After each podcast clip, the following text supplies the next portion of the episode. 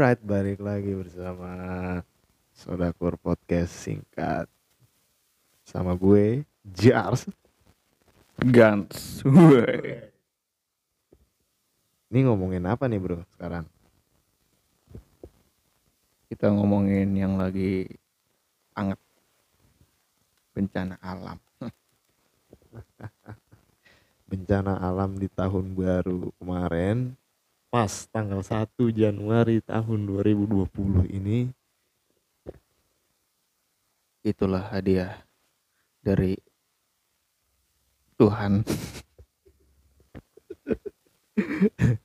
Ini kejadian sama gue Sama lu juga gak sih kejadian? Mm, sama gue juga kejadian. Yang lu alamin apaan? Kan pas lagi itu kan kita lagi bikin podcast juga ya di rumahnya si Alam. Rame tuh. Rencananya emang udah pengen nginep. Tadinya malah pengen bakar-bakaran. Cuman cancel semua karena hujan tak kunjung henti dari sore kan. Pertamanya si Alam yang dapat kabar, Bro. Jam-jam 3 Doski disuruh kills dah sama orang rumahnya. Ternyata udah banjir ya, Bro. Emang dari awal pas mau pertama ngumpul itu kan Emang gua nggak ada firasat apa-apaan tuh ya kan? Anak-anak juga kemarin ngajakinnya bakar-bakar. Cuman sebelumnya pas sebelum ngumpul itu gue udah bilang lagi mending gak usah aja jadi bakar-bakar soalnya nggak bakal dikasih. Hujannya dari sore. Sampai besok sorenya ada kalau salah ya. Udah gitu kan apalagi kan udah lama banget nih nggak banjir yang nggak banjir yang gede kayak gini nih. Apalagi daerah rumah gua kan terakhir banjir itu 2013 jadi biasanya kalau ada banjir juga di umum-umumin kali naik kali tinggi di umum-umumin sekarang nggak ada pengumuman apa-apa bro. Jadi santai dah tapi ternyata nggak diduga-duga. Kena bencana tiba-tiba. Awalnya juga pas kemarin lagi bikin podcast juga kan. Di rumah alam. Si alam dapat kabar duluan. Rumahnya kebanjiran. Nah itu juga gue udah mikir lah udah mikir tuh. Pasti rumah gue juga kebanjiran. Ya kan? Nggak mungkin rumahnya alam kebanjiran rumah gue enggak soalnya rumahnya alam aja itu udah tinggi hitungannya ya udah tinggi. Nah cuman belum tetap belum dapat kabar tuh dari orang rumah tuh bro. Jadi masih kalem-kalem aja sampai alam balik lagi ke rumahnya dia. Toto keluarganya udah ngungsi juga dah. nah dari situ Euk di chat dah sama ade Euk. Suruh kills katanya. God udah mulai luber. Cuman baru itu dong infonya. Kalau lu gimana? Itu gue pas kemarin belum dapat kabar. Kalau nggak gue ngabarin nggak bakal dikabarin sama orang rumah gitu. Kemarin posisinya jam berapa ya? Pas nginep di rumah alam itu jam lu balik jam berapa sih kemarin? Gua baliknya jam tengah enam apa jam enaman gitu. Bareng sama Uyap ya gue ya balik kayak eh sekitar jam 6 jam setengah enam nah rumahnya si Uyap itu udah masuk bro sekitaran sepaha apa sebetis gitu dia. Karena kan datarannya kan lebih rendah daripada rumah gua beda RW doang kan. Nah dia udah masuk tuh. Pas lagi gue balik motor gue udah nggak bisa masuk taruh depan dengan Euk masuk ke dalam. Di jalanan utamanya sepaha ya udah.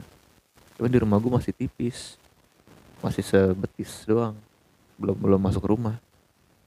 Nah habis itu ya udah tuh akhirnya masih santai-santai kan karena orang rumah gue pikir itu karena air hujan doang belum pada ngangkatin barang cuman motor udah pada dievakuasi dah akhirnya sampai jam berapa tuh pada leye-leye dulu nyantai masih sempat sarapan. Nah habis itu baru udah tuh naik tuh jam-jam 10 jam 11-an jam 10 jam 11-an baru naik. Kalau lu balik dari sana jam berapa? Gua balik dari rumah alam pokoknya nungguin ini nih anak satu. Gara-gara dia emang. Sebenarnya kalau misalnya gue terobos aja hujan tuh masih sabi gue balik kemarin. Sebelum pas airnya naik. Gue pas dari rumah alam itu jam 7 jam 7 jam setengah 8 gue baru keluar dari rumah alam posisi jalan raya itu udah banjir bro. Ternyata tuh banjirnya dari apa sih namanya dari komplek gua airnya turun. Cuman di situ gua masih wah masih segini. Masih sabi kali gua balik ya. Eh malah diajak nongkrong lagi si bangsat. Gue nongkrong gue nggak lama. Nongkrong juga ngabisin kopi ngerokok dua batang cus tuh gue balik. Malah nambah dalam air dong. Parah banget dah. Kalau gue sempat masuk. Nah yang yang untungnya deh pokoknya orang Indonesia untung mulu nah anjing. Anjing gak ada rugi-rugi. Tadinya tuh rencananya tuh jauh, tanggal 29 itu Euk sama ada Euk tuh pengen ke puncak ikut acara keluarga kan cuman emang karena gawean nggak bisa ditinggal gak jadi ikut gua. Nah adek gue juga nggak mau kalau nggak ada gua berangkat kan. Akhirnya kita nggak berangkat. Baang juga baru kills tuh dari Bandung kan habis dinas kan. Dia tuh bertiga tuh di rumah tuh nggak ada yang berangkat. Emang udah jalan ah bro berarti. Disuruh jagain rumah pindah-pindahin barang. Jam 11 jam 12 ada tuh langsung naik tuh kali itu eh kali pokoknya air langsung meluap deh cepet deh. Baru tuh panik tuh gue tuh. Angkat-angkatan elektronik segala macem kan. Panik deh pokoknya sampai yang nggak keangkat aja lagi begitu enteng. Tetap sabi deh. Kasur-kasur nyokap kan yang gede berat begitu. Angkut bro ke atas. Mesin cuci TV segala macam komputer tadinya pengen gak diangkat karena ngelihat air naik terus angkut dah ke atas nggak dikena. Soalnya itu aset lah komputer lu bro. Jadi kalau gua tuh posisinya gara-gara nongkrong dulu jadi ketahan jadi nggak bisa balik. Itu gua nongkrong keluar dari rumah alam setengah delapan kelar jam 8 pokoknya dah. Itu air udah naik. Airnya udah naik gua ngelihat posisi kalinya juga udah luber kan. Ternyata luber nah pas naiknya itu ternyata kata orang Nasio tanggul tanggul kali di Nasio itu jebol. Jebol bro. Parah banget kan. Udah gitu orang rumah gue nggak ngabarin lagi kan. Kalau di gua di RW gua setahu gue itu tanggul nggak jebol cuman luber. Jadi kali itu udah setara sama tanggul terus turun ke bawah gitu kayak air terjun gitu deh pokoknya kayak kayak bak mandi luber gitu kan. Makanya naiknya cepet. Nah itulah yang dibikin panik. Orang adek gua aja pengen apa pengen di atas udah melongo aja bro. Panik dia soalnya shock. Biasanya banjir ada bonyok kan ini bertigaan doang di atas pas gede selesai nyalain apa ngangkatin barang diem ya kata gue tanya kenapa lu? Pengen nangis adek soalnya nggak bisa ngomong apa-apa ada matanya di berlinang bro. Sama gue juga anjir. Gue pas jam berapa ya baru baru bisa dihubungin tuh orang rumah jam 11 siang. Tuh gue telepon teleponin orang. Itu pengen nangis sumpah. Gue udah nangis kali itu baru kali itu anjing nangis tiba-tiba sendiri. Nangis katanya udah nggak usah balik aja udah udah nggak bisa udah nggak bisa masuk lagi gitu. Pas gue tanya emang dalamnya semana? gitu. Katanya di dalam rumah gue aja yang udah tingginya berapa meter gitu dinaikin satu setengah meter kalau nggak salah. Satu setengah meter apa berapa gitu. Masuk sedada di dalam rumah gue gimana di luarnya gitu anjing anjing. Itu di dalam rumah sedada. Udah dinaikin satu setengah meter. Di luarnya lah kelelep. Motor EOK aja yang ibaratnya. Vespa udah ditaruh depan udah pengen tanjakan nah itu udah. Pikiran gue kan udah aman karena kan biasanya banjir nggak pernah sampai situ kan lah kena juga dong bro. Habis dah semua motor pada lumpur semua sih sialan sialan. Udah pas lagi di atas sempet sehari ya sehari baru surut besokannya ya.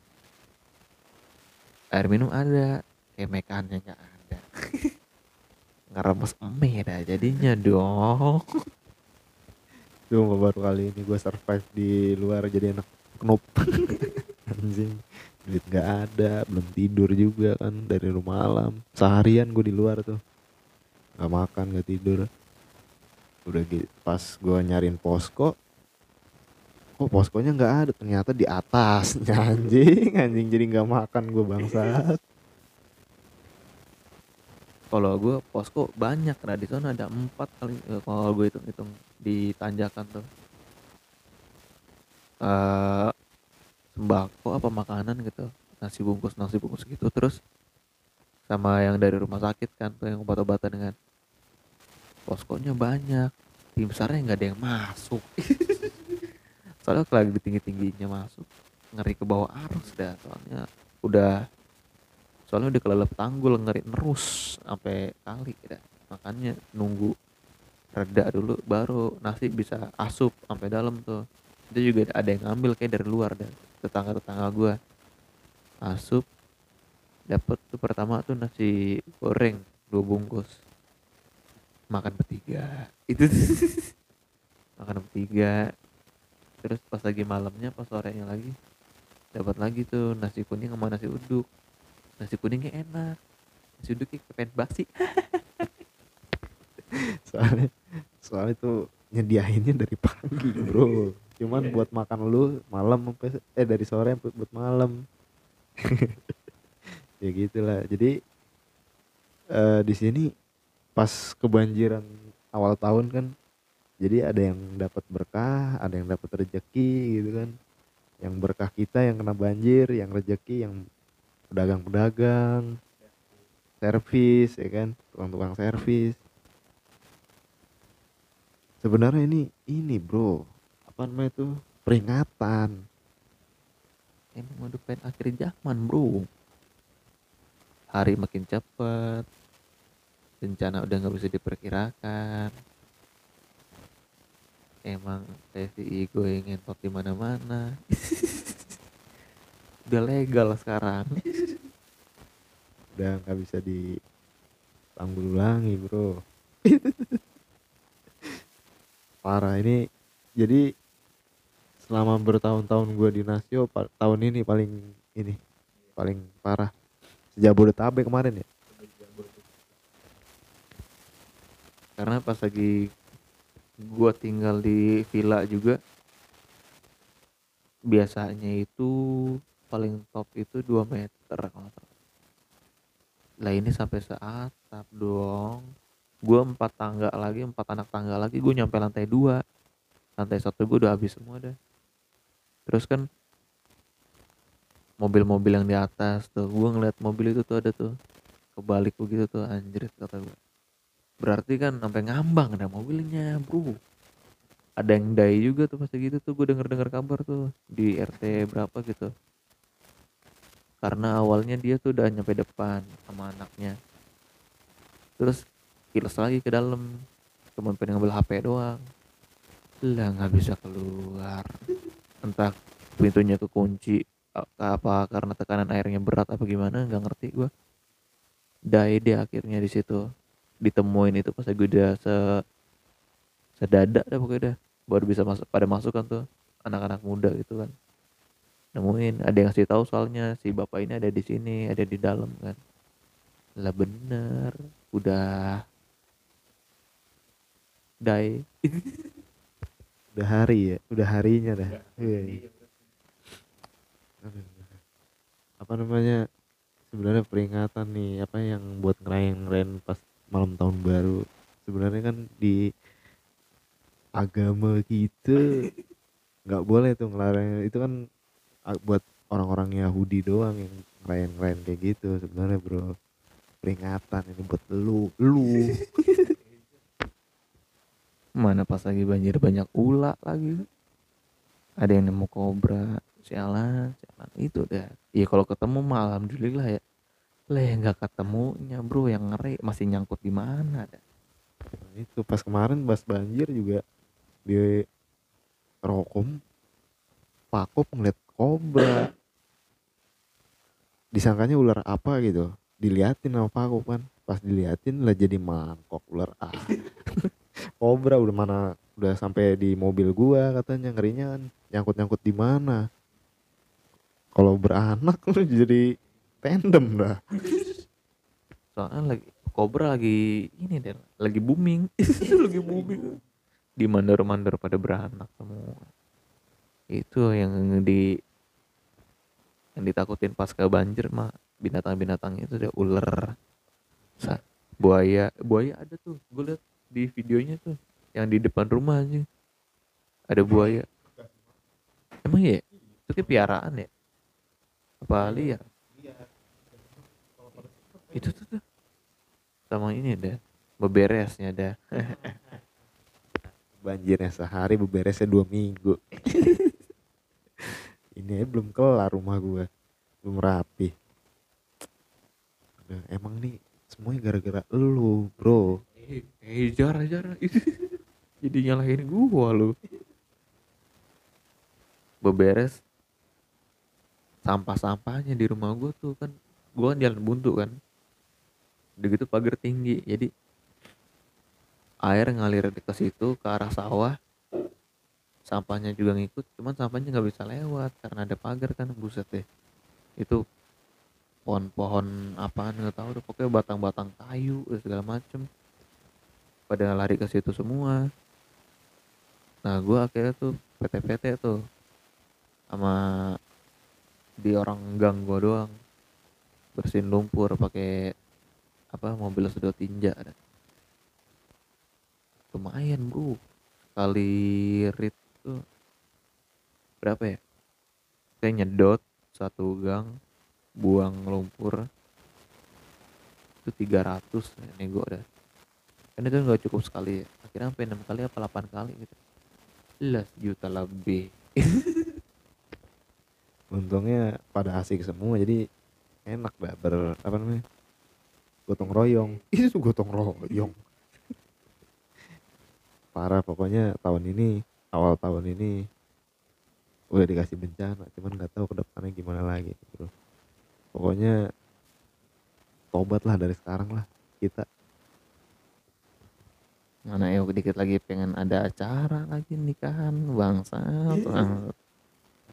musim hujan begini ngeri pada banjir deh bro. Soalnya kan kalau misalnya acara begitu kan tenda aman catering aman cuacanya nggak aman. Emang lu harus pakai pawang hujan bro. Sebentar aja. Lu hari apa sih? Hari Kamis gua tanggal 16 berarti minggu depan ya? Kamis ini Kamis depan ya? Mudah-mudahan lancar bro. Wih. gue wanti-wanti soalnya hujannya tuh kadang-kadang sore kenceng nih deras. Cuman sebentar. Ntar deras lagi bentar doang bentar lagi bentar doang. Eh iya. Cuaca siapa yang mau ngelawan iya. Apa yang gue perhatiin sih cuaca sekarang kadang hujan kadang panas ntar hujan ntar panas kayak gitu. Penyakitnya nggak nahan. Emang udah nggak bisa diprediksi. Itu bener kata BMKG bro. Kalau tahun-tahun kapan tahu kan yang zaman zaman bahala itu zaman zaman bahala masih bisa diprediksi. Makin kemari cuaca makin aneh ada udah. Udah nggak bisa diprediksi. Ada hujan ada panasnya di mana pun dia berada sama kamu dianya sama aku sama kamu juga dong. Aduh pokoknya segeralah tobat lah ya. Ini udah akhir zaman bro.